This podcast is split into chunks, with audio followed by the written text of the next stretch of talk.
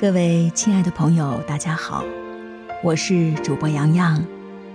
今天和大家一起分享的故事是《最狠的报复》。记得大学刚毕业的时候，某电视公司请我去主持个特别节目，那节目的导播看我文章不错，又要我兼编剧。可是当节目做完领酬劳的时候，导播不但不给我编剧费，还扣我一半的主持费。他把收据交给我说。你签收一千六，但我只能给你八百，因为节目透支了。我当时没吭声，照签了，心想，君子报仇，三年不晚。后来那导播又找我，我还照样帮他做了几次。最后一次，他没扣我钱，变得对我很客气，因为那个时候我被电视公司的新闻部看上。一下子成为了电视记者兼新闻主播。我们后来常在公司遇到，他每次笑的都有点尴尬。我曾经想去告他一状，可是正如高中那位同学所说，没有他，我能有今天吗？如果我当初不忍下一口气，又能继续获得主持的机会吗？机会是他给的。他是我的贵人，他已经知错，我何必去报复呢？后来我到了美国留学，有一天，一位已经就业的同学对我抱怨他的美国老板吃他，不但给他很少的薪水，而且故意拖延他的绿卡申请。我当时对他说：“这么坏的老板，不做也罢，但你岂能白干了这么久？”总要多学一点儿再跳槽，所以你要偷偷的学。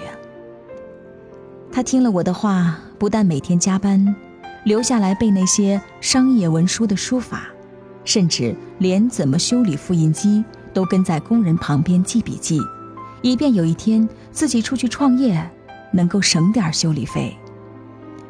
隔了半年，我问他：“你是不是打算跳槽了？”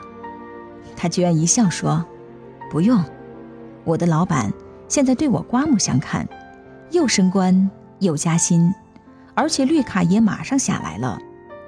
老板还问我为什么态度一百八十度转弯，变得那么积极呢？他的心里不平不见了，他做了报复，只是换了一种方法，而且他自我检讨，当年其实是他自己不够努力。”大概前五年吧，我遇到一个有意思的事情。一位老友突然猛学算命，有生辰八字、紫微斗数、姓名学到占星术，没一样不研究的。他学算命，当然不是觉得算命灵验，而是想证明算命是骗人的东西。原因是有一位非常著名的大师为他算命，算他活不到四十七，他发誓。非打烂那个大师的招牌不可，你猜怎么样？他越学越怕，因为他发现自己算自己也确实活不长。这时候他改了，他跑去做慈善。他说：“反正活不久了，好好运用剩下的岁月，做点有意义的事情吧。”他很积极地投入，人人都说他变了。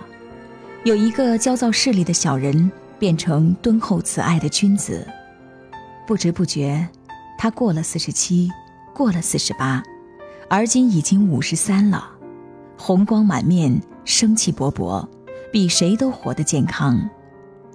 我有一天开他玩笑说：“你可以去砸那个大师的招牌了。”他眼一亮，问我：“为什么？”又笑笑说：“要不是那个人警告我，照我以前的个性。”确实，四十七岁非犯心脏病不可，他没有不准呐。朋友们，你喜欢逞强斗狠吗？你总是心有不平吗？你有此仇不报非君子的愤恨吗？请想想这几个故事。你要知道，敌人、仇人，都可以激发你的潜能，成为你的贵人。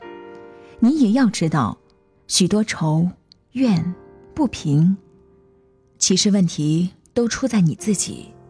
你更要知道，这世间最好的报复，就是运用那股不平之气，使自己迈向成功，以那成功和成功之后的胸怀，对待你当年的敌人，却把敌人变成朋友。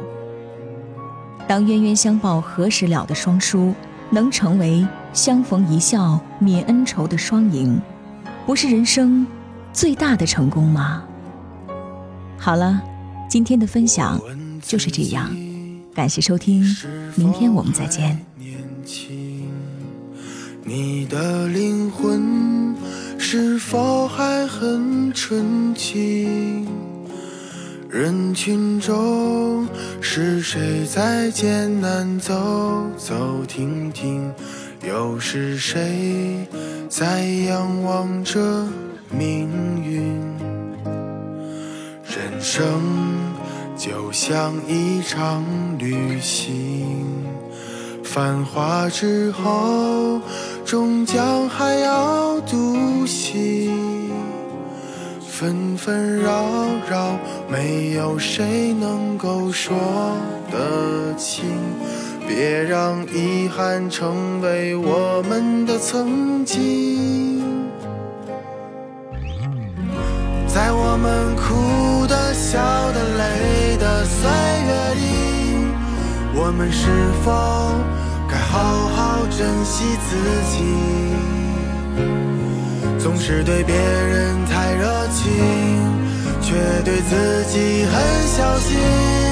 遍体鳞伤，算不算聪明？在我们听的、说的、看的世界里。你想以什么样的方式老去？最伟大的，才应该最值得珍惜。我的明天，我依然会憧憬。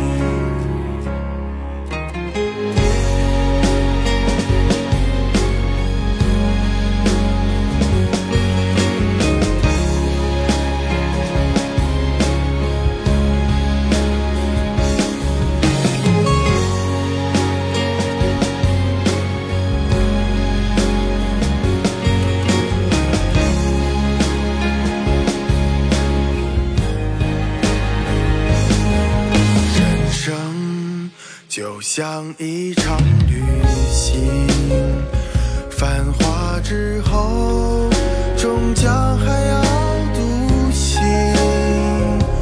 纷纷扰扰，没有谁能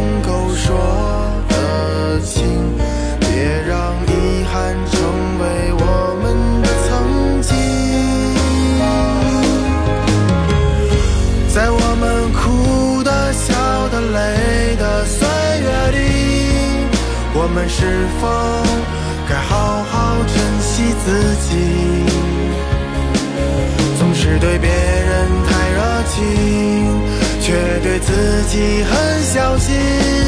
遍体鳞伤，算不算聪明？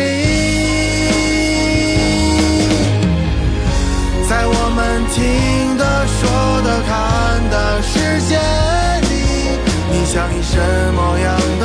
方式老去，最伟大的平凡，才应该最值得珍然会憧憬。最伟大的平凡，才应该最珍惜。我的明天，我依然会憧憬。